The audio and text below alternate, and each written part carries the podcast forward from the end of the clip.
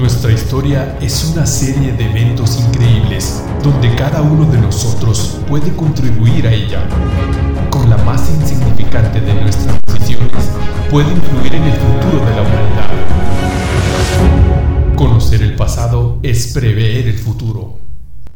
Efecto Mariposa Podcast. Sí,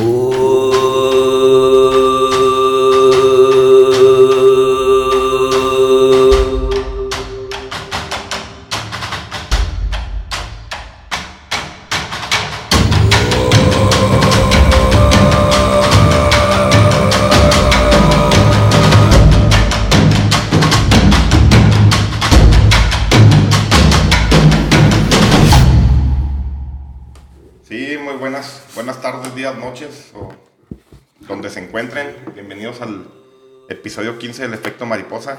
Tengo el honor de tener a, a Rupert Fierro. ¿Cómo estás, mi Rulis? Aquí estamos, crudones, pero felices. Ya traes tu... ¿Cómo se llama la pinche cerveza esa? Santo Negro. Es solamente una para, para aliviar el, el mal del puerco también. Eso es Toño. Y nos eh, eh, acompaña por primera vez también Luisón, el hermano de Rupert. Luis Fierro, ¿qué rollo, Luisón? ¿Cómo andas? No, pues a toda madre, excelente, mi güero.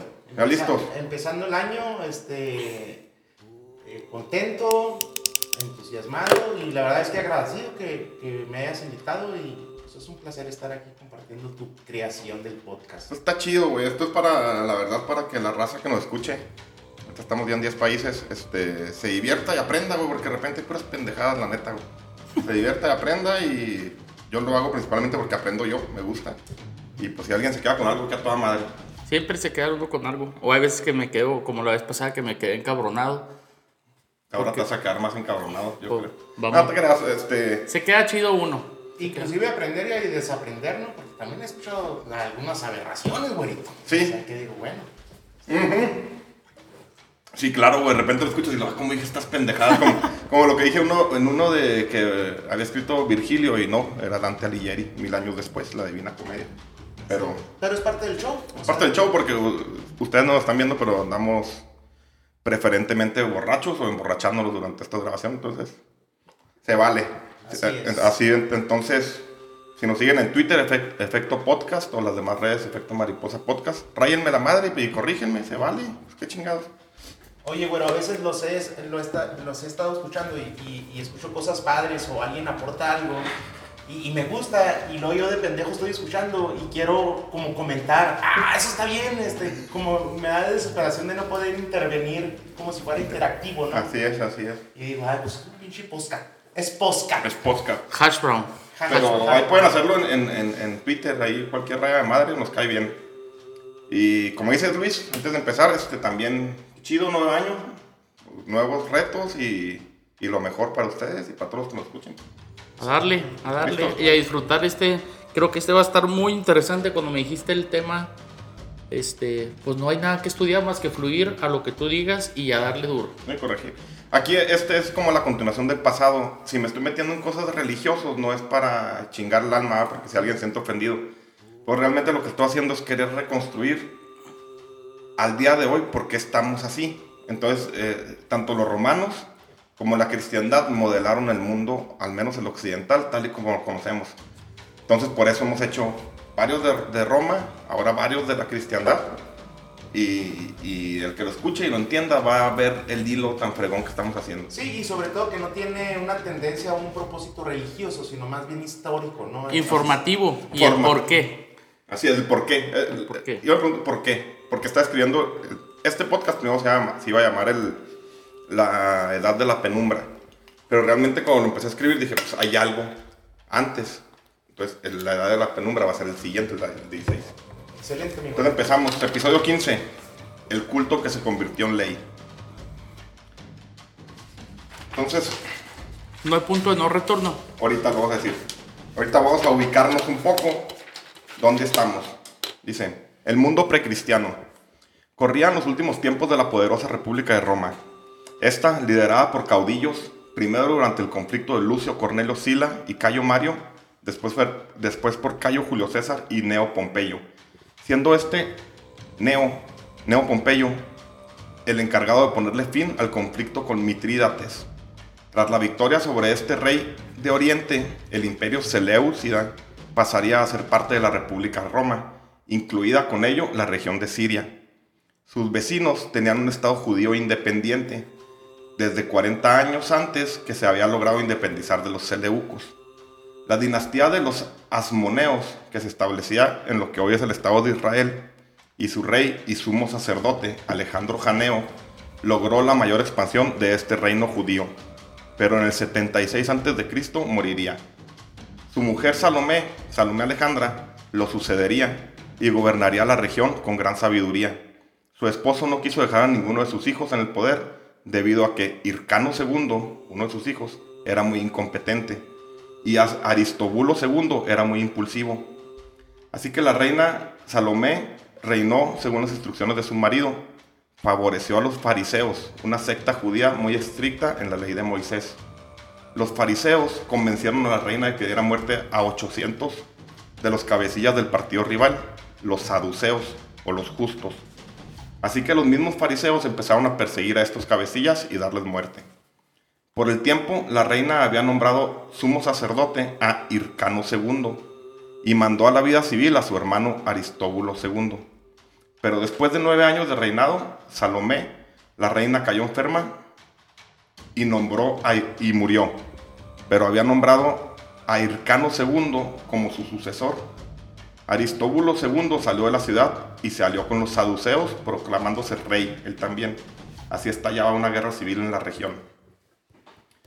Aristóbulo II derrotó fácilmente a Hircano, obligándole a retirarse a la vida civil, pero otro, pero otro gobernante de la región, Antíparo de Idumea, incitó a Hircano a recuperar el poder, logrando aliarse con el rey Aretas III de Petra, y más tarde con el poderoso general romano Neo Pompeyo.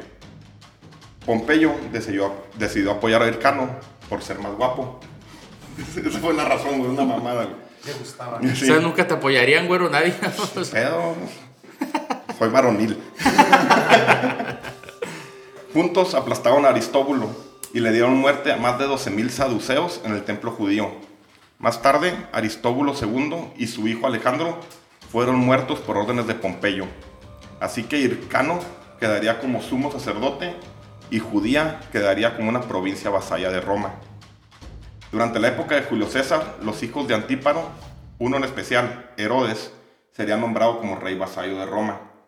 Con esta anexión a la poderosa ciudad del Palatino, la gente de Judea tuvo acceso a las rutas del imperio, rutas y caminos que más tarde harían estallar a la cristiandad. ¿Cómo ven?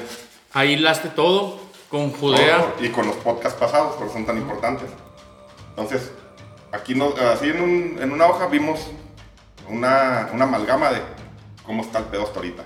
Ok, entonces, a, a, ubicándonos en tiempo, porque no mencionaste fechas, estamos hablando como... 76 antes de Cristo. O sea, sí. Ajá. Ahorita estamos hablando, en el episodio 13 nos quedamos en cuarenta y tantos con Julio César como dictador. Ok. Entonces empezamos del 76, desde el conflicto del el 12, entre Sila y Mario, y después Pompeyo y, y Julio César. Como principios del siglo I antes de Cristo. No, 50 años antes del... Por eso del siglo I antes de Cristo.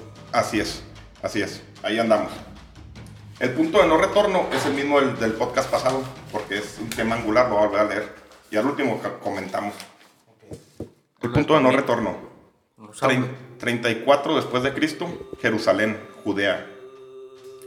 Esteban miró arriba y gritó al Sanedrín que veía el cielo abierto y al Hijo del Hombre sentado a la diestra de Dios. Esto fue una blasfemia tan grande para ellos que cogieron a Esteban, le condujeron afuera, a las afueras de la ciudad a un lugar determinado. Los testigos de aquel juicio dejaron sus mantos en el suelo a los pies del joven Saulo, aquel sádico perseguidor de los seguidores de Jesús. Esteban de rodillas, orándole a su Dios y pidiendo por el perdón de sus asesinos, recibía una furibunda lluvia de piedras de aquellos falsos testigos. Su cuerpo caía boca abajo, con una degenerada mueca en su agonía. Despedazado por tanta roca, se despedía de este mundo. Días después, los los seguidores de Jesús rescataban su cuerpo y le daban sepultura. Entre tanto, Saulo, respirando todavía amenazas y muertes contra los discípulos del Señor, se presentó al sumo sacerdote judío y le pidió cartas para las sinagogas de Damasco para que si encontraba alguno de los seguidores en el camino, hombres o mujeres, los pudiera llevar atados a Jerusalén. Sucedió que en el camino, cuando estaba cerca de Damasco, de repente le rodeó una luz venida del cielo. Cayó en tierra y oyó una voz que le decía, Saulo, Saulo, ¿por qué me persigues? Él respondió, ¿quién eres, Señor? Y él, yo soy Jesús, a quien tú persigues. Pero levántate, entra en la ciudad y se te dirá lo que debes de hacer. Ese fue el punto nos hemos rotundo. pasado también. De, de Saulo, ¿verdad? Ajá, Él Saulo. se llamaba después como Pablo. Pablo. Pablo. De hecho, Saulo era un fariseo. Él no creía en Jesús, o sea. Aquí vamos a hablar, para que vean. Entonces vamos a hablar prácticamente de cómo se hizo la, la iglesia cristiana. Ya hablamos de cómo nació un culto en el pasado, ahora cómo se hace la iglesia. Y como un rabino se hizo Dios. Ujú, Hasta ahorita, ese fue el pasado. Pablo de Tarso. Shaul Ha Tarsi, Pablo de Tarso, o simplemente San Pablo, nació en Tarso, actual Turquía, en el, entre el 5 o 10 después de Cristo al 62 o 67 después de Cristo, no hay fechas ciertas, ¿verdad? Fue después de Jesús de Nazaret la figura más importante del cristianismo del primer siglo. Este judío, ferviente propagador del mensaje de Jesús, fue el fundador de numerosas comunidades cristianas. Sus epístolas o cartas son los primeros documentos de la iglesia cristiana. Pablo sería entonces quien le diera forma tanto ideológica como geográfica a las enseñanzas de Jesús de Nazaret, que no conoció, y sus discípulos. Se nombró a sí mismo como el apóstol nombrado directamente por Dios. Después de su conversión, Saulo o Pablo empezó a predicar en Damasco, que es lo que, que va a hacer algo, se fue a la sinagoga. En Damasco y Petra, alrededor del año 36 o 39 después de Cristo. Fue perseguido por el rey nabateo Aretas IV por agitador. Huyó a Jerusalén, donde platicó con Pedro y Santiago, pero los judíos lo obligaron a huir. Escapó a Cesarea Marítima, en la costa fenicia, y de ahí se embarcaría a su natal Tarso, donde, en Turquía, donde duró varios años. Y ahí murió. Bueno, pues a grandes rasgos, ese es Pablo. Ahora vamos a ver todo su evangelio o todos sus viajes o todo lo que, lo que hizo, por lo que estamos hablando de él. Debe haber sido alguien- importante. ¿Preguntas antes de empezar? Bueno, ahí van saliendo. Tú dale y empezamos a preguntar como locos. El primer viaje. Bernabé acudió a Tarso, donde decidió viajar con Pablo con rumbo a Antioquía, Siria, donde se dedicaron a evangelizar a los paganos o gentiles. Fue aquí donde Pablo denominó a los seguidores de Jesús como cristianos. Después de un año de, de evangeliz- de evangelización, Pablo decide iniciar su primer viaje misionero. ¿Cómo se llama el vato ese que dijiste? Bernabé. Ese que siempre anduvo con Pablo para todos lados, ¿verdad? Vamos a ver hasta dónde Ah. fue y hasta dónde no. Bernabé y su primo Juan Marcos, el evangelio según Marcos, es de este cabrón. Chinga, ah, acompañaron a Pablo. Se dirigieron primero a la isla de Chipre, donde evangelizaron en la ciudad de Salamina y atravesaron toda la isla hasta llegar a Pafos. De Pafos partieron a Perch, en Anatolia, en Turquía, en la zona eh, insular ya en territorio que conocemos como turco. Fue aquí donde, donde sus apóstoles le empiezan a llamar Pablo en vez de Saulo. Estuve investigando por qué, porque Pablo quiere decir algo de diminutivo. Entonces este güey ya iba como el espacio de que yo soy menos, humilde, Humilde. así es. Y el de Tarso no es un apellido, es porque era de De Tarso. Tarso, de Tarso, ¿me Turquía, así es. A ver, ¿dónde chingado me quedé? Otras cervezas. Eh, Ahí. Empezaron a llamar Pablo en vez de Saulo, como símbolo de que había cambiado como persona. Juan Marcos en este lugar los deja y se regresa a Jerusalén, situación que enfurece a Pablo. Pablo y Bernabé se internan en, ter- en territorio de Galacia. Galacia era una, una provincia turca que está, una provincia romana en su momento, que era de Turquía para adentro. Como este, Hacia Oriente. Hacia Oriente, hacia Asia. Es que lo primero a donde se fue a evangelizar fue a Asia, ¿no? Todo Asia, la- y luego regresó, y luego ya se fue a... Sí, vamos a ver todo el viaje. Galacia, curiosamente, es un lugar donde los galos, los eternos rivales de, de Roma, se establecían huyendo. Y entonces hay un chingo de, de galos en esa zona, ¿verdad? Gente distinta, güey. Este se dedica, se va a Galacia a predicar por varias ciudades hasta que en Listra son apedreados. Pablo solo sobrevivió ya que sus lapidarios lo creyeron muerto. La táctica que Pablo ejercía para esta primera misión era de tratar de convencer primero a los judíos o los de su raza. Pero como la mayoría no, no cayó en sus artimañas, también intentó convertir a los gentiles, que eran no judíos o ciudadanos romanos, gente normal. Este, entonces se enfocó en los gentiles porque los judíos, los judíos lo mandaban a la verga. Después de la pedreada que le pusieron, regresaría a su bastión, otra vez en Antioquía. Entonces ese fue su primer viajecillo. Fue el rol con Bernabé. Concilio de Jerusalén y controversia de Antioquía. A su, a su iglesia en Antioquía llegaron algunos gentiles para indagar si para convertirse al cristianismo tenían que seguir el rito judío de la circuncisión y las dietas. Esta situación enfrentó a Pablo y Bernabé, que decidieron ir a Jerusalén con los primeros apóstoles a resolver este dilema. Oye, bueno, perdón que te interrumpa. Sí, sí. La circuncisión fue cuando era porque ya te hacías judío, ¿no? Era como una como un bautizo. La circuncisión es un rito judío, Es, sí. es judío, así es. Sí, por eso era, pero era parte del, del que, ah, voy a ser judío, pues hagan Sí. la circuncisión, era como un rito. Sí, son ritos muy judíos, eso, y por eso les digo la dieta y sus, este, yo no sé qué chingados son Ah, judíos, la dieta, el Que no carao, comen, ¿cómo que no se llama? Torá, cará, ¿cómo No, se no. llama esa dieta? No, no, ese es el, No, la que hacían ellos. ah, no sé, güey. Tiene un nombre específico, pero no, no recuerdo. Tará, corata, no, no recuerdo. No, pero- ese es uno de los principios de los musulmanes. El, el Torah, No, no, no, no, no, no estoy hablando del Torah. O sea, el nombre de esa dieta, junto con la circuncisión, tiene un nombre Ah, específico, pero ser. no, no recuerdo esa dieta en sí, pero es de cuatro caracura, algo así. ah, ok, sí, esa madre. En el 49 después de Cristo, más o menos, porque pues no son citas de historia, Así es. Pablo y Bernabé se reúnen con Pedro y Santiago. Y se le acabó el jeraba. Aquí no- Kosher, dieta kosher. Kosher, pues sí, así es. Dieta kosher. Aquí los datos históricos de las epístolas, no se sabe si es Pa- Pedro, el apóstol que está con Jesús, o es otro Pedro. Aquí lo, eh, pero había un Pedro en Jerusalén que era el máximo jerarca de la iglesia nueva cristiana. Pedro, pero el que está con Jesús. No se sabe, o sea, si es el que está con Jesús o, o no.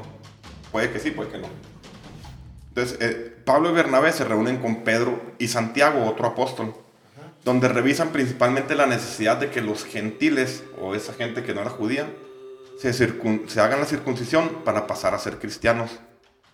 Pablo triunfó en el tema de la circuncisión y Pedro en el de la dieta.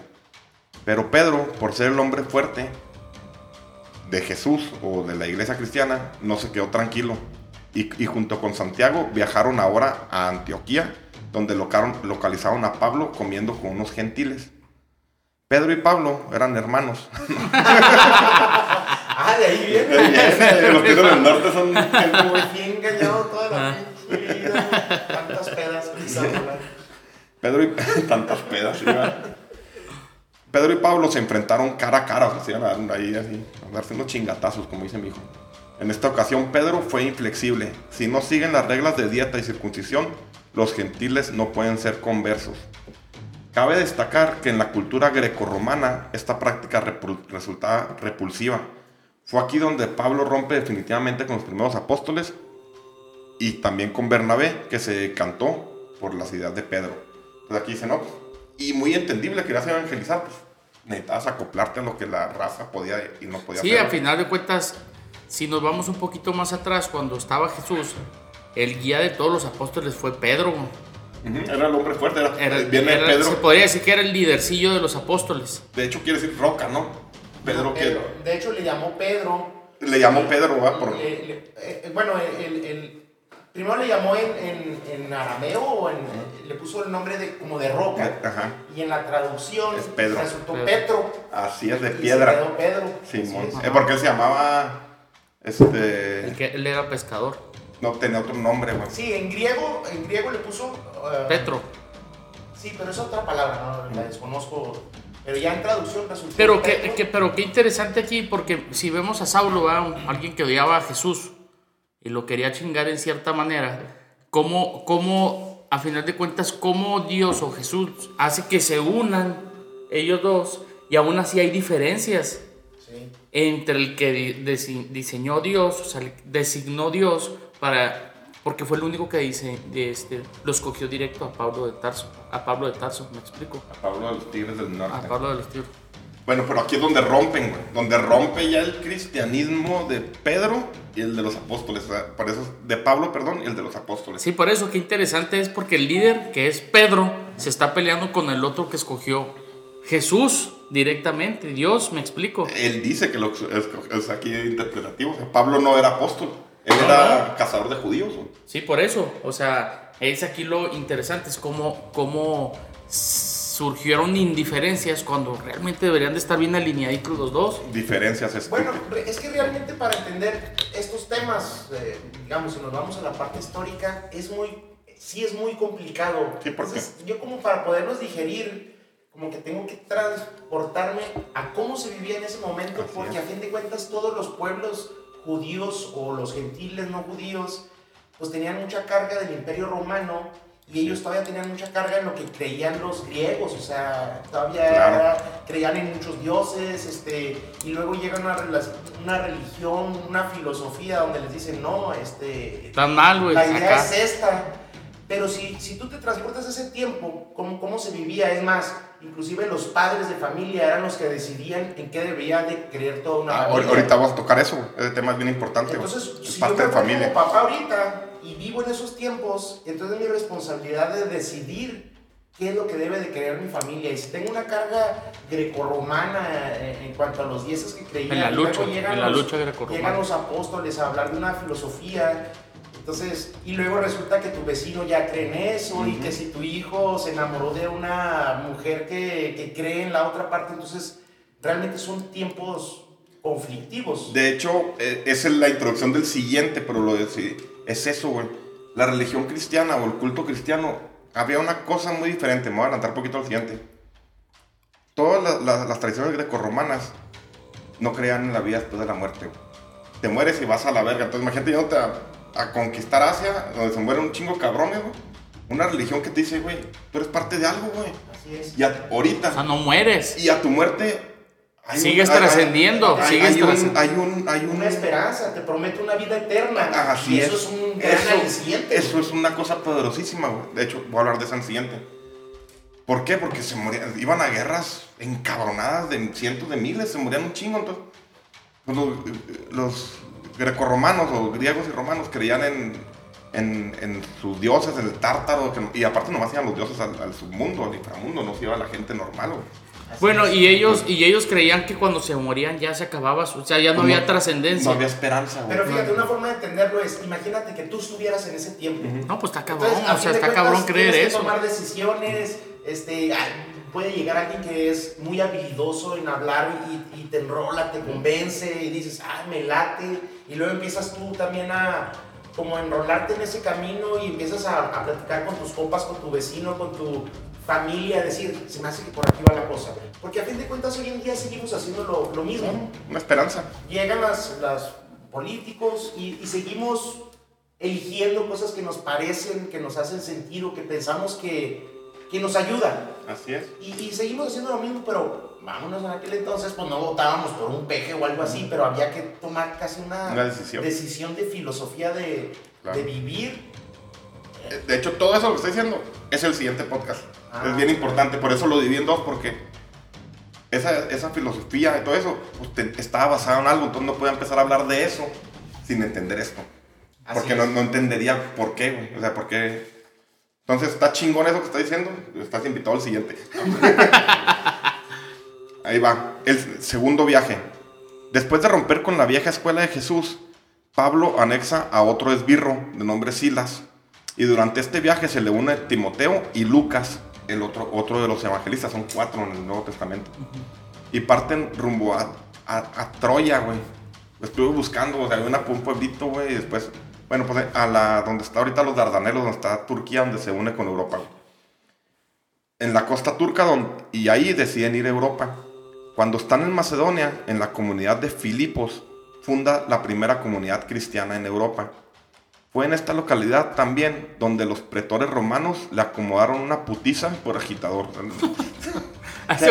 Es que a todos realmente lo traían a pan y verga, como dicen por ahí, ¿verdad? El güey era un agitador, era un, un peje, Claro, güey. claro. Era un- y andaba como el peje. yo relaciono mucho a este güey. Bueno o malo con el peje. Y a los cristianos con los de Morena. güey. Es que te, te repito, seguimos haciendo lo mismo. Se- o sea, seguimos haciendo lo mismo con un otro nombre, de otra forma, pero en aquel entonces Sí. era lo mismo. Había que tomar decisiones y la gente se casaba con lo que creía y por ahí va, cabrón. Así es. Y perdían compas y el hijo que no te puedes casar con ella y que la chingada. Y es más, hasta te, te etiquetaban como un loco. ¿Cómo es posible que ya creas Sí. en tal o cual? Porque ni siquiera estoy eligiendo alguna. El vato está vertiente. propagando las enseñanzas de Jesús, pero ya de su modo de ver, güey. Él le metió cuando se rompe con los apóstoles, ya es otra, otra secta, otro culto. güey. Sí, porque al final de cuentas son dos filosofías. O sea, es la misma filosofía, pero el feeling son bien diferentes. Porque lo que dijo Pedro es una cosa y lo que dijo Pablo es otra cosa. Claro, interpretación. Bueno, le acomodaron una chinguiza por agitador y pudo huir a Tesalónica.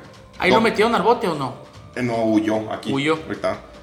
Donde continuó con su misión evangelizadora. En esta comunidad es donde las aportaciones de sus seguidores, feria. En todas las estas le, le daban feria, pues cómo se mantenía el güey. PG, PG. Entonces, supéralo, güey, supéralo. entonces a estos güeyes de Tesalónica les prometió que iría a Roma a seguir con su, con su evangelio. güey. Este, entonces empiezan a meterle un chingo de lana. Sus aportaciones entran a raudales. Pero al comunicarles a estos un cambio en sus planes, él decide ir a Grecia en vez de Roma. Se ponen violentos, por lo que Pablo tiene que huir. Ahora viaja a Atenas, donde trata de cooptar a ciudadanos de esta región sin ningún resultado. Atenas era el lugar de, donde el pensamiento estaba más avanzado. Estaba la, la academia, güey, la escuela de filósofos. güey. Entonces aquí pues lo mandaron a la verga, güey, caliente. Perdón, pueden hablar cuando... Sí, o sea, se, se, se topó con, Con gente, gente digamos, que sí inteligente. pensaba, ¿sí así. explico? Así es. Este... Bueno, y no, y no acusaban a Pablo durante todas esas visitas como un charlatán. En todos lados. Sí, lo compararon con magos, sí. Sí. Así que viajó a Corinto, donde permanece un año y medio acogido por un matrimonio, Aquila y Priscila, con quien forma una gran amistad. Después se va a Éfeso, importante centro, fíjate lo importante. Se va a Éfeso, que era un importante centro de captación y distribución de esclavos. Lugar donde es apresado por Galio, el hermano de Séneca, un, un pensador bien cabrón romano y es detenido durante un año. En este lugar es donde escribe su primera epístola, la de Tesalónica, para después regresar a Antioquía. La epístola de la carta para los tesalonenses. Así es, y aquí voy a un resumen de lo que es eso. La epístola de, epístola de Tesalónica. En esta carta saluda a aquella comunidad y les recuerda su misión de fe, caridad y esperanza, así como les muestra la preocupación por la persecución, entre comillas, que están recibiendo los cristianos. La neta no están perseguidos, lo están persiguiendo él por agitador, ya que él mismo estaba detenido. También les encomienda que vivan una vida casta en una comunidad saturada de sexo. Explica que Dios no nos ha llamado a la impureza, sino a la santificación. El que no rechaza a esta impureza está rechazando a Dios y su Espíritu Santo. Por primera vez en las creencias judeocristianas, ex- el sexo se manifiesta como algo prohibido que había que evitar.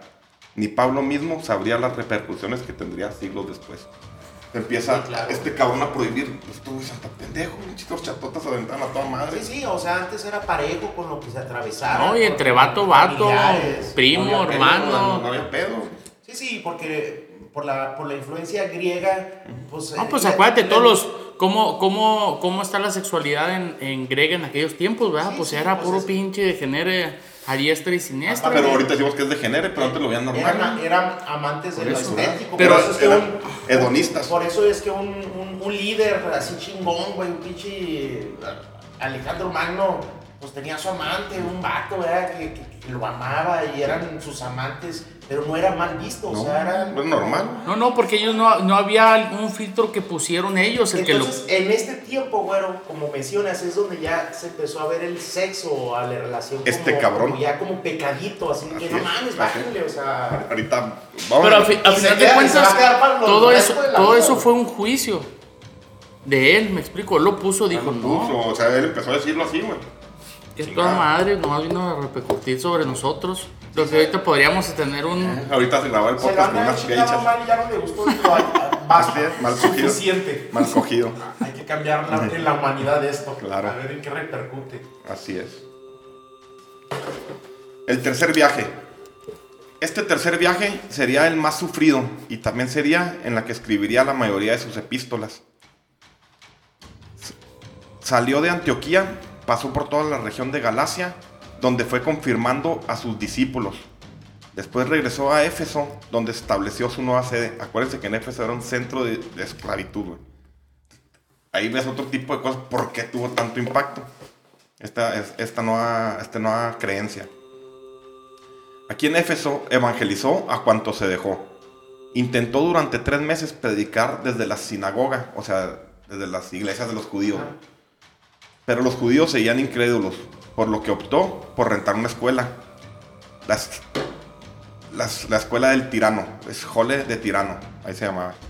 Sería el primer seminario cristiano.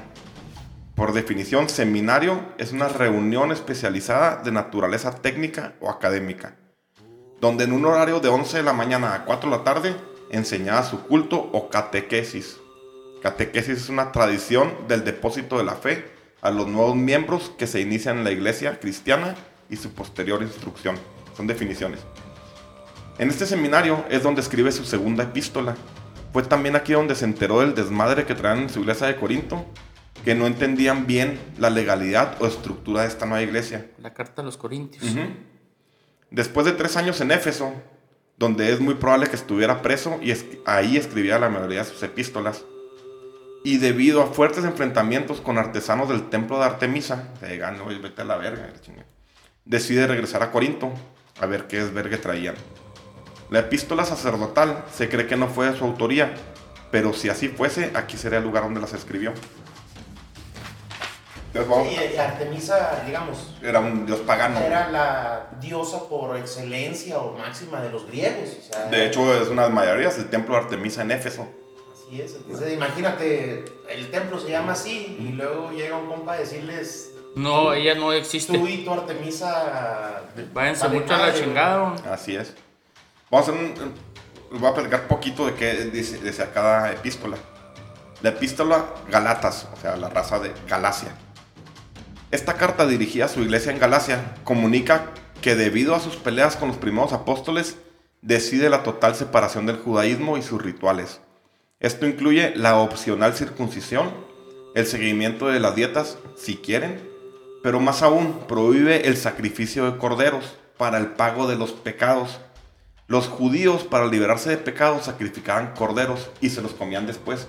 Eso es la Pascua, güey. O sea, entonces, aquí como un paréntesis, llegaba, leí que llegaban en la Pascua, era el 15 y el 16 de, de marzo, es la primera luna, tiene ese pedo. la Sí, pa- tiene que ver con, Con con la la, luna, así de, de la luna. Entonces llegaban y luego llegaban de todos lados, hasta 250 mil cabrones con un cordero. O sea, ahí se los vendían, era el emputamiento de Jesús, güey. Así es, llega que traían negocio. animales ahí. Entonces dicen, no mames, no estén lucrando, pues es un pinche billetote. Entonces mataban a los corderos, güey, y con eso expiaban el pecado, güey. Los judíos era su creencia. Pero pues había un chingo de corderos, se los tenían que tragar. Entonces eran unas paris, eran dos días de fiesta, güey. Eso es la Pascua, güey. Pascua judía, no entendía. Sí, por porque qué. ahí Jesús- eh, eh, en esa parte Jesús sí se encabronaba mucho porque sacaban un beneficio. Sí, sí, en vez de... claro. ma- Es, es- es- pues ahí hay otros temas que me Ah, puedo de meter. las tienditas afuera, Sí, ¿no? así es, Sí. con cordero. Pobres pinches corderos. Perdón. en 20, yo lo tengo en 15. A, a 20 pesos el perdón de todos tus pecados, pues deberíamos de ponernos en la verbena popular, ¿verdad? Hacer un, un crucero, ¿verdad? Ahí en Valle Escondido, como lo están haciendo ahorita, güey, vender corderos y Ah, pásale a comprar. Sí, todo. Pero por eso. Yo tengo el cordero por 8, el té por 8. Oye, Veinte ahí por entiendo, porque mira, yo creo que uno de acá sí no entiende este pedo, el de Cordero de Dios, que quita. Yo no sé ni qué, pero la canta uno a lo pendejo, ¿verdad? pues no sabes por qué, güey. Sí, sí. O la de nuestro padre Abraham, Sí. hasta después aquí te diste cuenta que por qué nuestro padre Abraham. Cordero de Dios que quitas el pecado del mundo. decía, "Pues, pinche cordero, güey, es mago, es mágico". Los corderos de los ángeles con los ramos. Entonces, este. Les digo prohíbe el sacrificio de corderos para el pago de los pecados, ya que Jesús se sacrificó por todos nosotros, así que el cordero es Jesús mismo. Y también sigue malversando el tabú de la sexualidad. Les comunica que el que tenga deseos carnales no heredará el reino de Dios, y los que se dejen llamar por- llevar por estos impuros serán castigados. Empieza a meterle ya Ya, Punitivo, sí, no así a- es. no a Pues es que realmente Él está poniendo todas las restricciones bajo su pinche juicio, güey. Claro, pero pues eh, la seguimos creyendo a dos mil años después, güey. Sí, sí, por eso. Pero Jesús nunca habló directamente sobre eso. Por eso te digo, esta es la formación de la iglesia, no del culto. Dile a tu vieja, ahí vengo a cocharme una amiga. A ver qué te dice, güey. No, pues A nada. ver, a ver, dile, Luis, aquí te esperamos. Ahora, échale un. Déjame le echo una llamadita. Déjame le mando un viper. una, una amiga, pero de ella. No, sí está, sí está. Pues es que a final de cuentas, como un cabrón en su sano juicio viene y cambia todas las ideas de un mundo, güey. Mira, yo adelantando un poco. Híjoles, este güey se comparaba mucho con Jesús. Y es muy similar su vida, güey. A lo mejor este güey se creía Jesús, a lo mejor este güey fue el que hizo todo, güey. Él, él, él hizo su diatriba, su historia, puede ser, güey. Porque ves su vida, fíjate, fíjate, porque si ves la vida de Jesús y la ves la vida Muy de Pablo, parecida. son muy parecidas, güey. La es. única diferencia es que este güey le metía más, más caché a sus, a sus. Le metía legalidad y estas cartas sí existen, güey. La, la única diferencia es que él no fue crucificado. No, O sea, no fue Y crucificado. no resucitó. Así No, es. sí lo crucificaron al revés, Bueno, ¿no? sí. No, ese fue a Pedro. Ah, sí, cierto, Pedro. Ajá, pero no fue crucificado y no resucitó. Entonces, eh, pero en sí en vida hacían exactamente lo Así mismo. es, así es. Ahí va. Digamos, uno lo hizo más chido. Así más, es. más crack, dirían. Pero es que a lo mejor este güey hizo, inventó la historia de Jesús. Lo que yo llegué a eso. Puede ser, güey. O sea, todo Puede lo que conocemos es, es- Así es. Pues es que a final de cuentas todo es un. El Nuevo Testamento, es el 80% del Nuevo Testamento está basado en este güey, en sus epístolas y los evangelios, según Mateo, que vienen de aquí, según Lucas, que vienen de aquí. Lucas, Mateo, Juan y, y, Y y Marcos. Marcos. Bueno, ahí va. Ahora la epístola de Corinto, o la carta a la raza de Corinto. Esta carta es donde él mismo se adjudica como apóstol por voluntad de Dios. Advierte que los injustos no entrarán al reino de los cielos si no dejan el pecado de la lascivia y la persigue y la perversión. Sí, Te digo, la, la de. Sí, sí, sí. La chora al revés, no sé qué. Les prohíbe también comer carne de animales sacrificados.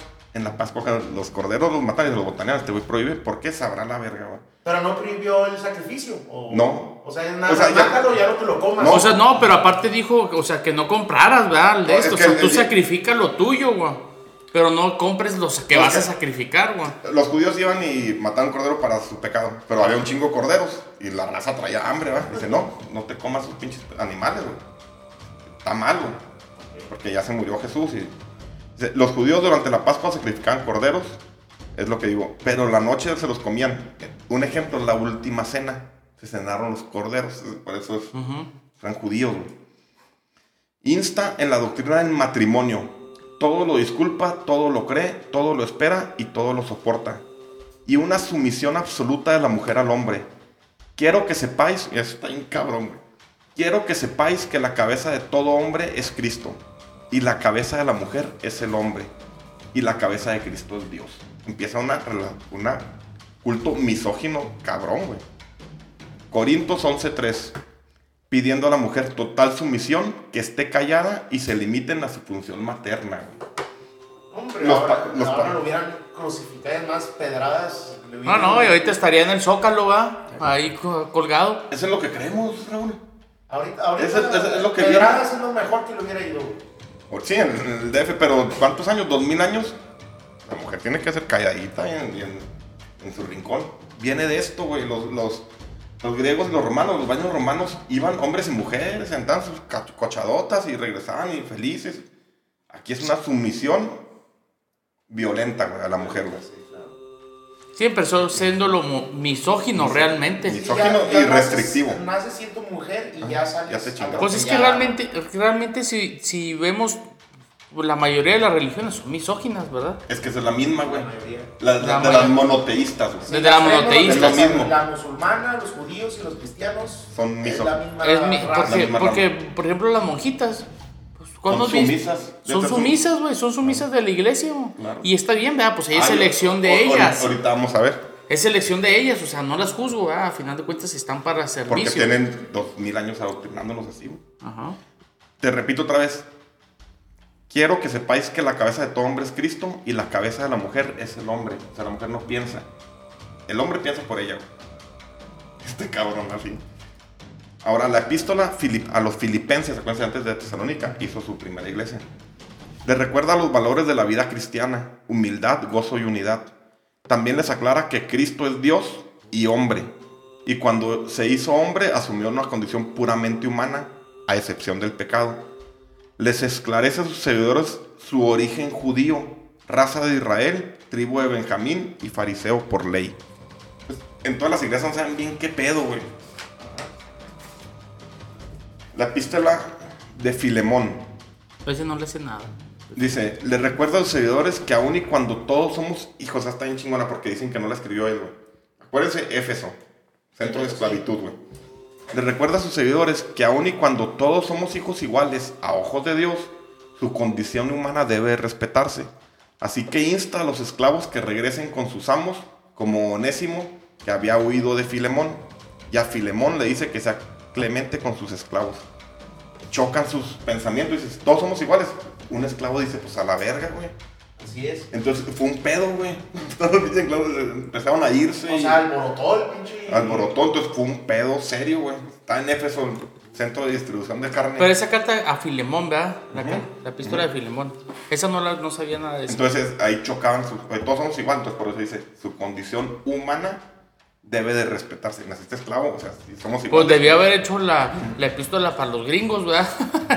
para que dejara toda la esclavitud de los negros. Claro, güey.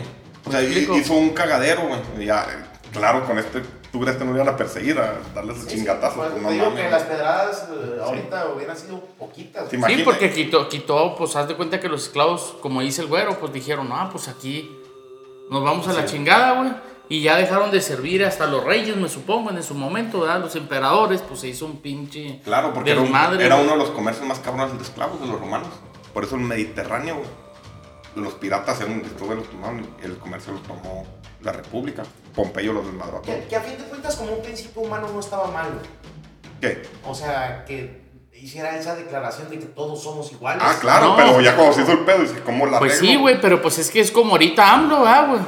Quiere como- hacer sus... sus... Como principio humano no estaba mal, pero pues es un pinche No, no, cagadero. es que chocó. O sea, chocaban sus. sus, sus- Sus ideologías, güey. Se contradice, güey, entonces es un cagadero.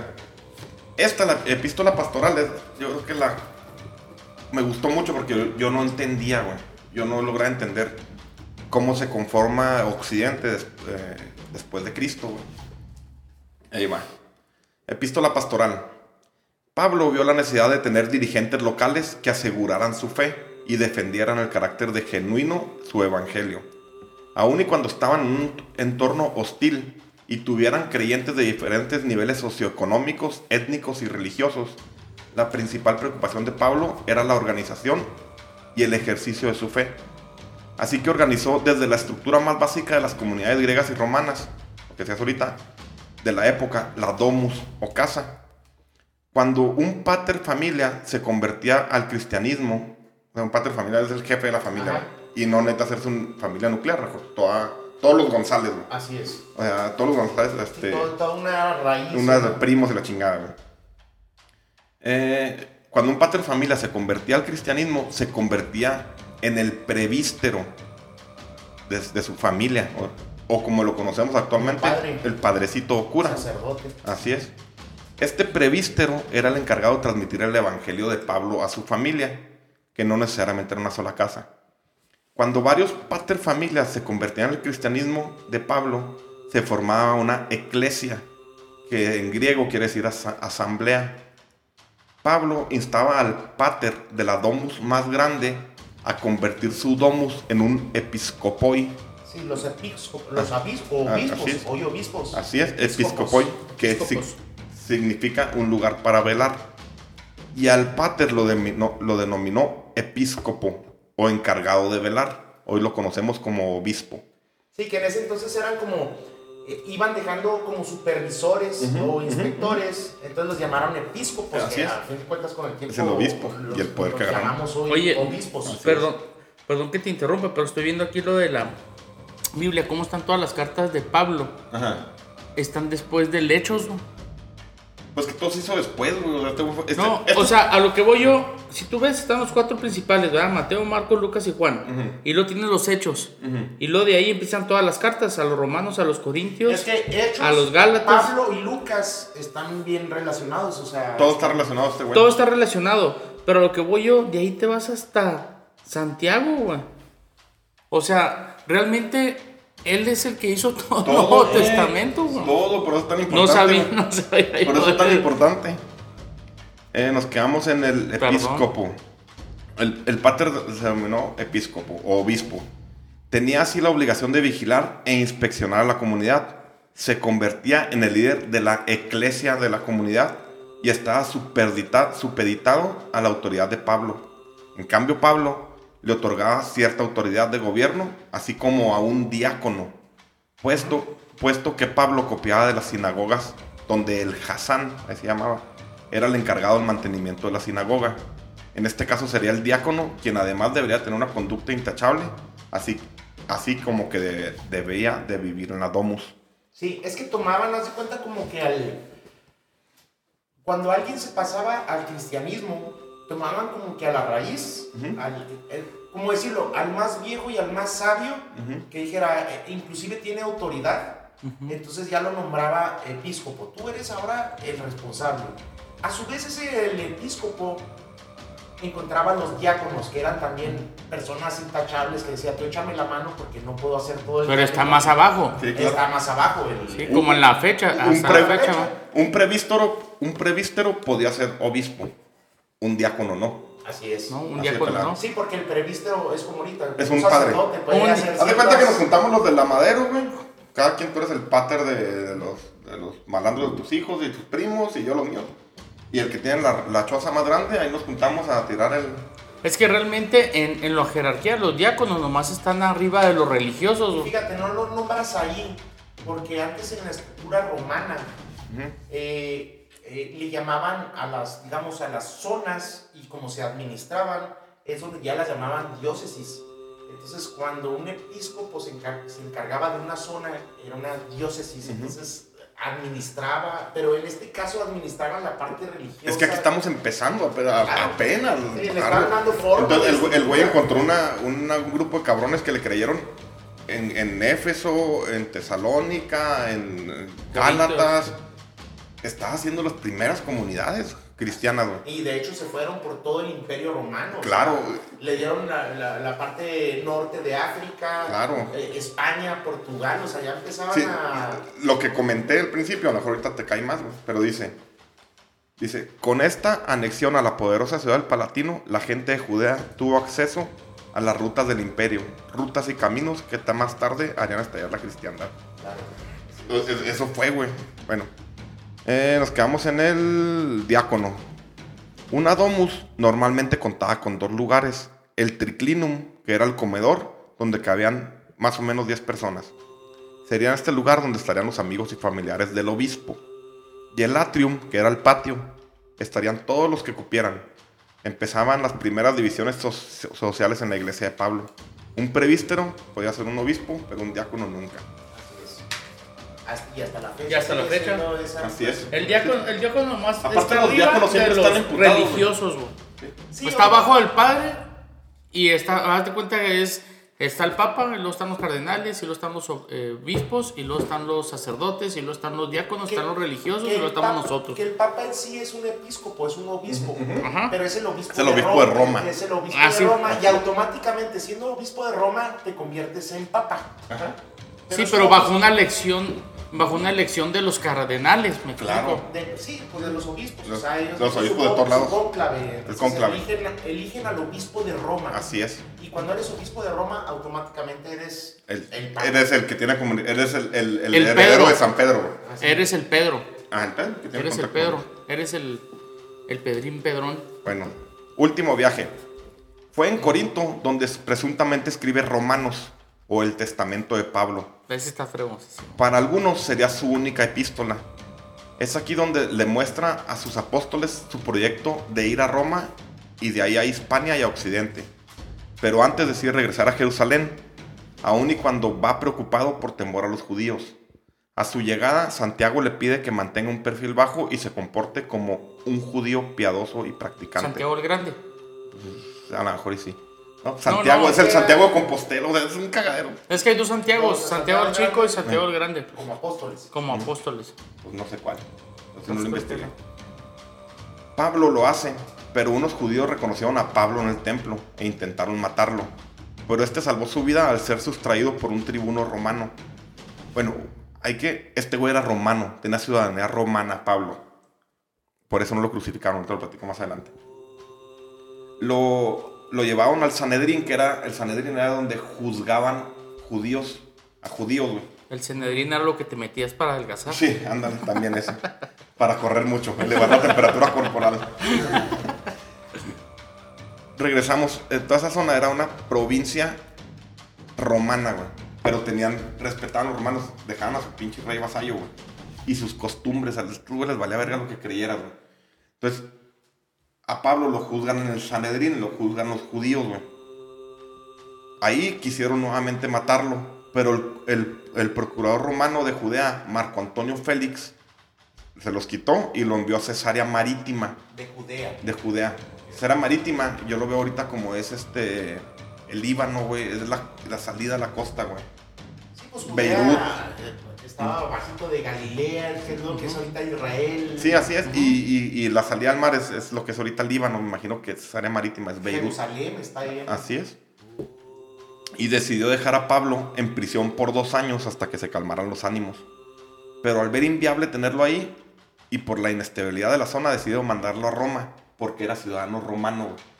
Los, los romanos cuidaban mucho la ciudadanía de Pero, ciudadanos. pero ¿cómo, ¿cómo él era ciudadano si era un, fa- un fariseo? No, él era juzgador al principio, acuérdate. Sí, sí, sí, respetaban, pero era Pero es que, ciudadanía. espérame, es que es lo que no entiendo. Se supone que Pablo cuando era Saulo era un fariseo, por lo tanto era un judío. Sí, Me explico, pero ¿cómo un judío pudo haber sido romano? me imagino que haber tenido alguna manera. Si había, si había güeyes, ya había. Se escucha los últimos A, esas alturas se escucha complicado que se haya hecho romano. Es que Sí. defendían mucho ciudadano romano. Para los romanos era yo soy romano y todo lo demás es una cosa. No, acuérdate el episodio 12. Las guerras empezaron a guerrear para tener ciudadanía. Con Julio César la obtienen, güey. Sí, o sea, Todas eh, las provincias, Era una, como una. Tú ayúdame y, y te doy ciudadanía porque siendo romano ya eras algo. Sí. Si no eras romano eras. No eras nada. No, eras una, ca- cosa, era una nada. cucaracha, Una cosa, una cosa así, o sea. Aquí estamos hablando es después de Cristo. Ya, ya en el imperio, güey. en el imperio, sí. En el imperio ya con Augusto. Ya ahí las provincias.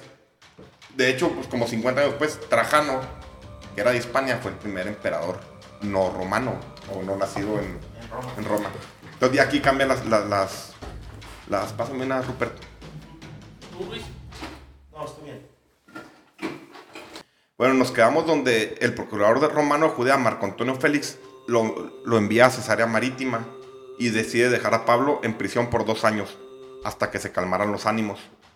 Pero seguían los judíos en eran cabrones, güey. Eh, y decide, ya cuando ve que la- está muy inestable la zona, decide mandarlo a Roma, donde dura dos años bajo custodia, pero no es encarcelado.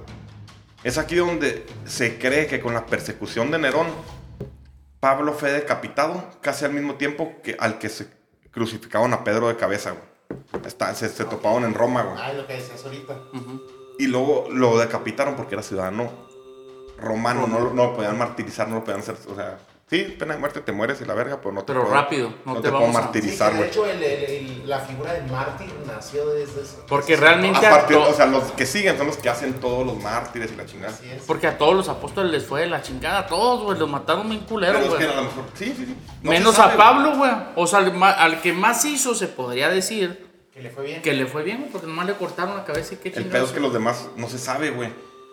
A ciencia cierta no se sabe cuántas iglesias fundaría. Lo que sí se sabe es que fundaría la religión más grande en el planeta Tierra. Pablo, güey, metiéndome así en cosas chingonas, hablaba como cinco idiomas, güey. Era un vato súper, súper inteligente, güey. Él no Lo tenía el don que le dio Jesús a todos. Es que esos son creencias, güey. Bueno, Sí. ¿qué, qué idiomas ese Había como seis idiomas, arameo, latín. Griego. Latín. Chingo, no sé, güey. Sí, porque se Sí. supone que cuando vino el Espíritu Santo a todos los apóstoles les dio el don de hablar cualquier idioma. Pero ¿quién hizo eso, güey?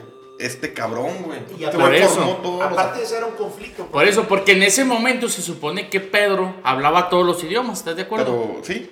Ahora, otra cosa que yo me quedé así, a la verga. Este güey viajó desde muy adentro, casi en Persia, güey, Ajá. hasta España, güey. Porque Hasta en España, este se fue a España, todo ese pedo. Entonces, claro que lo- los evangelios son vistos de diferentes. Lo ven diferentes güeyes que eran judíos o, ah, no, que no sabían.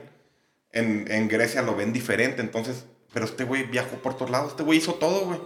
Así es. Entonces está bien, está bien que, interesante. que- que comúnmente se dice que los apóstoles se dispersaron por todo el imperio romano y fueron los que fueron supuestamente Evangelizando. inspectores o sí, Felipe fue el que llegó a Etiopía, hizo un desmadre allá, a lo mejor fue, Fue el este de este compa Este nada más güey. Nada más. Y los demás nada más se fueron a su región a Ajá. su zona y ahí Este llegaba a Grecia, te enseño, y de Es que se a supone, la verga, güey. si mal no me equivoco, También. los demás apóstoles no los dejaban avanzar, lo chingaban luego, luego. Pero es que los demás apóstoles es. No hay un hecho cierto que hayan existido. güey. Y Pablo sí, güey. Entonces, por todo lo que hizo Pablo, como dice Luis, a mí me va a entender que este güey llegaba a. a, al todos norte lados. de África, güey, a, a formar su iglesia, güey. Dejaba su pater fuerte, güey. Y vámonos. Y, ya- y les dejaba su, su evangelio, güey. Y estos güeyes lo interpretaban. le dejaban su línea Ajá. y luego ellos interpretaban, le metían su cosechita, le metían Así su es. interpretación y luego pues todos sus seguidores ya creían eso tal cual. Entonces, de todas formas, ese es el, el gran problema a lo mejor de la iglesia. Bueno, y a lo mejor si nos ponemos en el juicio, en mi cabeza y todo, a lo mejor en la parte, no, es que a lo mejor ahí puedo ser un blasfemo cuando digo que, por ejemplo, a lo mejor Pablo, cuando era Saulo, a lo mejor simplemente se convirtió en Jesús. Es lo que estamos hablando ahorita, que andas borracho, Pero bueno, No, sí, sí, sí, sí, sí, o sea, sí, sé que lo dijiste, realmente pero hoy en día, Rulis, o tú, güero, hoy en día todos esos temas ya se discutieron. A niveles jerárquicos, eclesiásticos, ya. Porque Para eso los ya lo saben. Para No, no, y ya lo discutieron y ya definieron, por eso es que se separaron, ¿verdad? O sea, por eso se hicieron los ortodoxos. Pero entonces no lo están haciendo bien, güey. Porque a final de cuentas, como bajan la información, esa... a- No, Rolis, es que esto ya se discutió. Esto Sí, sí, sí, sí. Yo no, no, ya, no, sí, yo no sea, te estoy diciendo que nosotros somos los primeros en discutir estos temas, ¿verdad? Pues no. Bueno, antes de seguir la discusión, vamos a cerrar el tema. Ok. La dejé al último porque ahí se hizo la más cabrona. La epístola a los romanos, a los romanos. En esta carta a la comunidad de feligreses en Roma es la más extensa y la más importante. Les dice que él recibió el apostolado directamente de Dios. Es el evangelio de la justicia, el justo por la fe vivirá. El estado del hombre es miserable, ya que no quiere recibir las pruebas de Dios. Se confunden, confunden a las criaturas con el Creador. Confunden las a las criaturas con el creador de las mismas. Esto dio paso a la mentira, que trae por consecuencia la bajeza moral, la lascivia, la homosexualidad y el lesbianismo. Atrocidades que ni las mismas bestias conocen. Fíjate la violencia de esta epístola. A este tipo de hombres, Dios les, entregué, les entregó unas mentes reprobadas. Desautoriza al hombre de juzgar a otro hombre. Esto está bien cabrón. Solo Dios juzga, cada uno pagará por sus obras. Regreso, desautoriza al hombre de juzgar a otro hombre. Este hacía un pedo, entonces nadie me puede juzgar, güey. Yo estoy por arriba de todos los magistrados romanos, por arriba de todo, güey. Y vuelve a abrir el pinche caos, güey. Claro, güey, es un cagadero, güey.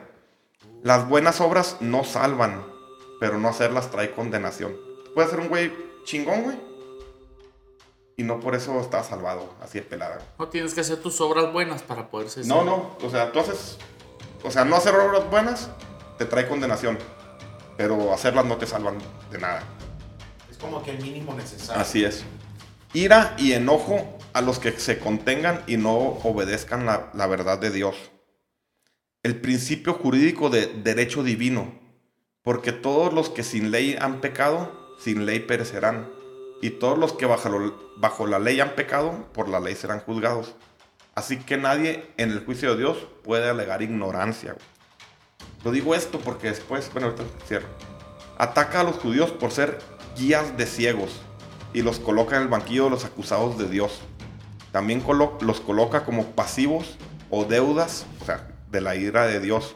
Y aunque tienen una herida en la carne, la circuncisión, no tienen la ley en su corazón. Todo el mundo está sujeto al juicio de Dios. El hombre no es justificado por sus obras, sino por su fe en Jesús. Me vale verga que hayas hecho el teorema de la chingada. Pitágoras. Ah, este, fe en Jesús, vale verga. Crees en Dios, estás bien. Así es. Existen tres tipos de hombres, los justos, los buenos y los impíos o pecadores. Pero no podía haber justos ante Dios porque la ley los condenaba, o sea, ya tenías algún pecado. Tampoco buenos porque nuestros pies nos encaminan al mal. Entonces todos somos pecadores y Jesús pagó con su sangre por nuestros pecados. El pecado de Adán, el mío y el de toda la humanidad. Adán fue el primer hombre y fue pecaminoso, así que pagó con la muerte. Al ser todos hijos de Adán, todos merecemos la muerte, a menos de que demos la obediencia a Jesús, güey. Y la herencia es que todos somos pecadores. No, eso, si no eres, No. entonces si no eres cristiano eres pecador y mereces la muerte. Ese fue el- lo que usaron estos cabrones que vienen después para hacer cagada al mundo. güey. Pero, pero si todos somos pecadores, en- entre más pecamos, más nos, quiere Jesús. La respuesta es el bautismo, que es la muerte del pecado. Así que si no estás bautizado, eres un pecador y mereces la muerte. No Si no estás pues quería matar a todo el mundo el cabrón. que no fuera cristiano. La mujer casada está atada a su marido mientras esté vivo y se le obliga a sumisión. Si vives conforme a la carne, morirás. Otra vez. Sí, sigue. Le brinda oportunidad a los judíos y los gentiles para congraciarse con Jesús. El que creyere en él no será avergonzado. El cristiano no busca los placeres como la comida, la bebida o el sexo. Solo busca justicia y paz. Así que todo lo que hagas será movido por la fe. Y lo que no viene de la fe es pecado. Así que todos sus seguidores tendrán que mantenerse firmes en la fe. Romanos sería la principal arma contra la herejía que utilizarían funestos personajes como Antonio Abad, San Antonio, Agustín de Hiponia, San Agustín, Irineo de León, San Irineo, Benito de Nurcia, San Benito, Chenute, Chenute el Grande, arma de intimidación mortal que dejaría al borde del olvido todo el arte, la ciencia, la medicina, la vida urbana, la filosofía y todos aquellos avances humanos que por mil años habían de- desarrollado griegos y romanos. Con esto la cristiandad sumiría al mundo en un periodo oscuro, un triunfo sin precedentes. Pero esta es otra historia. Ahora, nada más para terminar, ¿tú has escuchado? Para los romanos un triunfo no era una victoria. Para los romanos un triunfo era una aniquilación total y absoluta de un pueblo ajeno. O sea, tipo maquiavélico, así. Lo borraban de la, Sí, lo borraban de la historia. A todo, bebés, perros, todo mataban a la chingada. Y esto fue el episodio 15. ¿Cómo la ven? Pues es que esa carta está poderosa, o sea. No, es que la de los romanos cuando la leí yo dije, "Güey, Está está muy- loco, o güey. sea, es el, es el eres o no eres, güey. No, no, es, o- no, simplemente te vas a morir si no me sigues. Así es. No Así eres, es, no eres así. cristiano, mereces la muerte. No me sigues, te mueres a la El siguiente tema es cuando se hace ley. Este, aquí sí, aquí estaba Marco Aurelio, Trajano, que se veían estos unos pendejos. Constantino lo, lo dejó y Justiniano lo hizo ley en el 500 después de Cristo. Justiniano A la hizo- verga, güey. eh, Justiniano hizo eh, La la, carta. la cristiandad como el- el- la religión oficial. No, y todo lo demás Eh, está fuera. Constantino fue el que dijo, ya vamos a dejar de perseguirlos. Ajá. Ay, muere, güey, son un chingo. Así es. No puedo contra ellos, este, está cabrón. Mejor bajo la guardia y ya los voy a, Ajá, serme los voy a dejar de perseguir. Pues es que entre de, multitud. hecho, de hecho dicen que eh, él, él aceptó también la cristiandad por, por una batalla que tuvo y tuvo una revelación. o Esa sea, es una mamada. La verdad es que el güey cocinó a la, a la esposa y al hijo. Que se le apareció la cruz. La cruz y la verga. chingada. Eso es lo que ese es el siguiente. Sí, dijo, no, ¿sabes qué? Aquí hay muere aquí. Simón. o sea, es cuando él dijo, ya voy a dejar de perseguir a estos Así. cabrones, porque también eran una pinche multitud, eran, estaban en todo su imperio. No, y aparte, pues los tenían dominados, güey. Hasta que dijo, pues los hago parte de, güey. Es que los podían haber desmadrado totalmente. O, Bueno, ese es para el próximo capítulo, ¿no? Sí. Pero ya cuando Constantino los deja de perseguir y Justiniano oficializa, inclusive ya se vuelve al revés. El que no crea en eso, A la verga. A la verga. pagano, ya es te vas a lo- ahí empiezan. O Sí, volteó la... Es que Pablo lo único que hizo fue generar, pues como dijiste, polémica. 300 años después de Cristo, Sí, ¿no? sí, sí, sí. Así es. Y luego, quién sabe cómo llegaría la pinche información, Pero eso, eh, bueno, ya tenemos una hora, quedó chingón. Como, bueno, ¿qué, qué, qué opinas del, del capítulo, Rupert? Te- te- me imagino que sí les, yo lo estaba haciendo, como que quitaba vendas de la cara y decía, a la verga, estoy viendo esta madre como un... Mira, para empezar, fríamente, güey. para empezar, te voy a ser honesto. Mi juicio sobre los apóstoles cambió respe- porque para mí el, el chingonetas era Pedro. Pero después de, de investigar lo de Pablo y con todo lo que tú hiciste y todo, pues no manches, Pablo es el sabroso, se podría decir así, el líder. El creador de la iglesia. Es el creador de la iglesia. Que para mí realmente el Vaticano se debería llamar la, pues, la de Pablo, no la de Pedro. Roma era el, imperio, güey. Por eso me explico, o sea, realmente era, pues, ¿por qué pusieron a, a Pedro cuando realmente debía haber sido Pablo? Aunque Fíjate. sé que Pedro está ahí, ahí lo pusieron, ¿verdad? Pero realmente se merecía más por lo que hizo, O deshizo. o deshizo, o enjuició, Lo que o sembró. puso. por Lo que sembró, sembró para- algo. Todo el desmadre que hizo, yo, yo pondría a Pablo ahí. Y la verdad es que yo no me había dado cuenta que el 80% del Nuevo Testamento es Pablo. Simplemente yo lo que veía, leía y me ah, tesalonicenses, esos güeyes. Y lo leía, pero yo lo veía como un, eva- un evangelio, me explico. O sea, pero más no, ¿quién lo había escrito? Porque las epístolas realmente en una Biblia te vienen dos. Así, si tú lees en- realmente como nombre de epístola, vienen dos, no vienen las 14, güey. Entonces, ahorita pues me, me abriste, me apoyaste en eso y decir, pues todo el Nuevo Testamento pues, lo, hizo, lo hizo él. ¿verdad? ¿Y tú, Milison? ¿Qué Pues te mira, deja esto? Yo, yo me voy a lo ligero. A lo frío, a lo frío. ¿A qué, me- a qué me refiero a lo ligero? Lo frío es, eh, eh, realmente es un, un- un tema muy complejo. Son temas que han dirigido al planeta, digamos, a toda la parte occidental y nosotros nos debemos a eso. O sea, prácticamente es nuestra gran...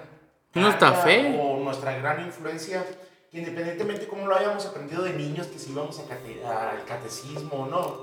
Pero ahorita de grande yo me voy a lo ligero.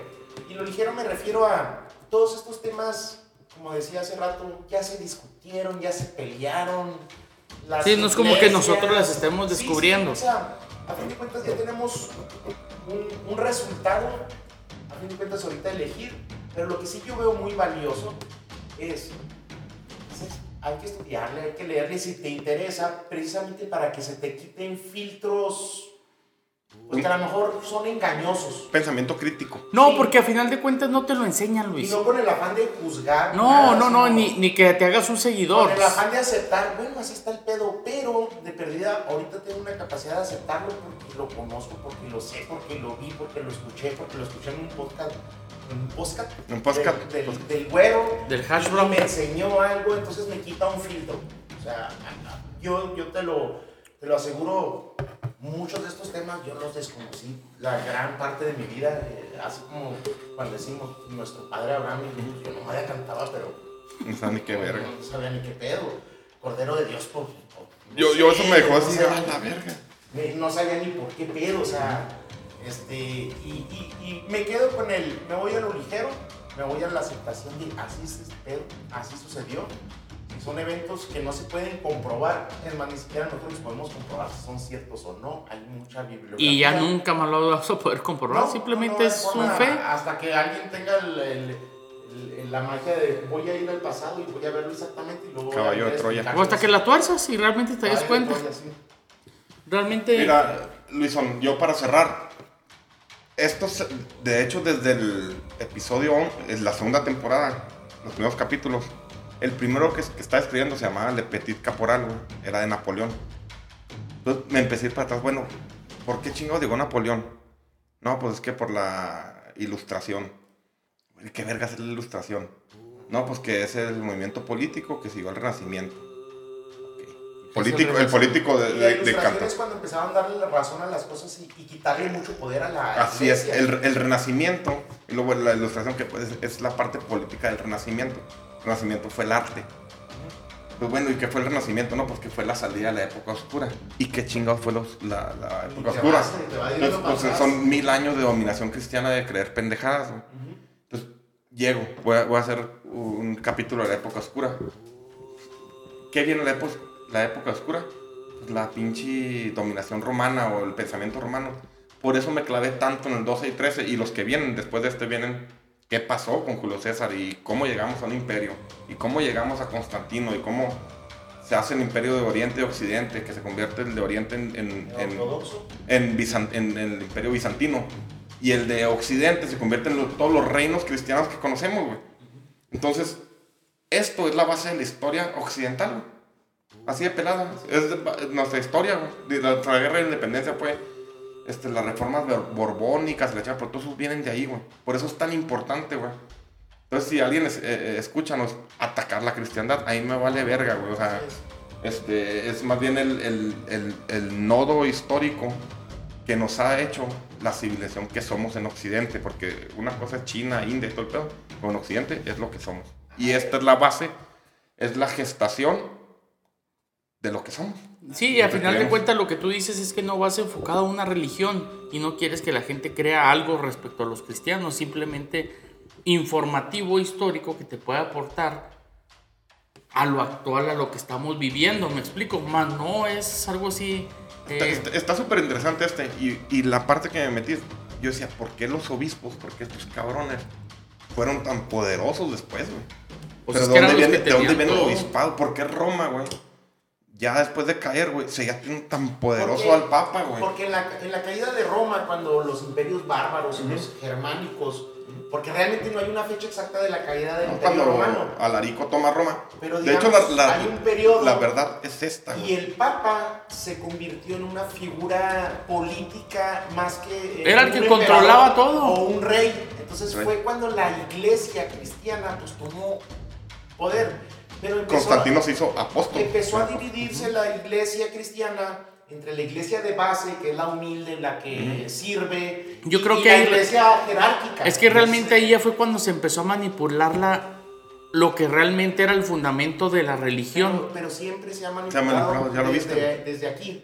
Sí, sea, bueno, desde- a lo que voy yo, realmente ya lo agarraron para generar un poder bien cabrón Claro, después güey. de la carta Se a los romanos. Mira, yo, yo lo que hacía. La carta a los romanos para mí, la que hizo Pablo es, la carta a los romanos es, aquí me la van a ir a pelar todo el mundo. Porque hay que entender una base, Luis. A fin de cuentas, cuando tú te adoctrinas en una filosofía, siempre le vas a meter una carga, un juicio personal, Claro. o le vas a meter una interpretación. Y Como yo en los podcasts, güey, tiene, tiene una pinche tendencia. Sí, sí, es y mi yo, manera ¿verdad? de verla, güey. Sí, Claro. sí, si, sí. si un pastor de la iglesia cristiana hace esta madre, la visión va a ser de otro lado. Pero si- Claro. si, entendemos que desde que se creó la iglesia, siempre va a haber un juicio personal, una interpretación, entonces debemos empezar a aceptar de que si estamos hechos ya con eso. Sí, incluso, Pero está a toda madre. pero incluso rápido nomás para decir, por ejemplo, si, si tú te vas a la Biblia, ¿sí? Y dices todo lo que dijo el güero y todo, pues hay cuatro puntos de vista muy importantes donde te lo ponen en el Nuevo Testamento, que hablan de lo mismo, pero te habla Mateo, Marcos, Lucas y Juan de diferentes puntos de vista, vista. el mismo hecho, qué es lo que está pasando aquí,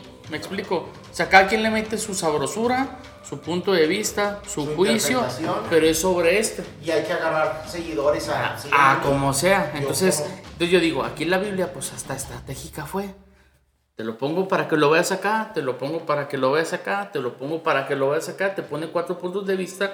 Si no me crees con uno, pues te lo pongo de otro. Y si no me crees, pues te lo pongo de otro, como lo que hizo Pablo con los, con los romanos, ¿verdad? Es así está el pedo o a la chingada. Y lo que resalta el güero es cómo somos ahorita resultado de, desde ese entonces, a pensar lo que pensamos, o sentir lo que sentimos, o interpretar lo que interpretamos dos mil años después. ¿Para cuántos millones de miles? 2.400 millones de feligres. 2.400 millones de... Yo lo dejo ya esto, ya tenemos una hora 10. Este, les agradezco por haber venido. El tema está chingón, güey. Está muy eh, revelador, pero es importante conocerlo. güey. Para lo que viene, mira, es, digo, esto es un hobby mío. Me encanta hacer esto, me encanta investigar y me encanta platicarlo. Te felicito. Si me escuchan en Costa Rica, si nos, nos escuchan en Panamá, en Grecia, lo que sea, ojalá y les deje algo. Nos- a nosotros nos deja una peda, nos deja aprendizaje. Si hay alguien al otro lado del mar o lo están escuchando de noche, aprendan algo. Y síganos. Claro. Claro. Gracias. Y, y este, y está todo mal, mi güero, te felicito. Y voy a decir una pinche mamada, pero como le dijo el abuelito de Spider-Man, de Peter Parker, este, tiene mucho poder eh, compartir información, compartir aprendizaje, entonces también tiene una responsabilidad en hacerlo con esa pasión que te gusta. A fin de cuentas es lo que la gente, las personas van a escuchar y es valioso. Chingón. Gracias por venir y seguimos, seguimos escribiendo. Gracias. Muy bien. Ahí estamos. saludos. Nos vemos, bye bye. Arre, bye.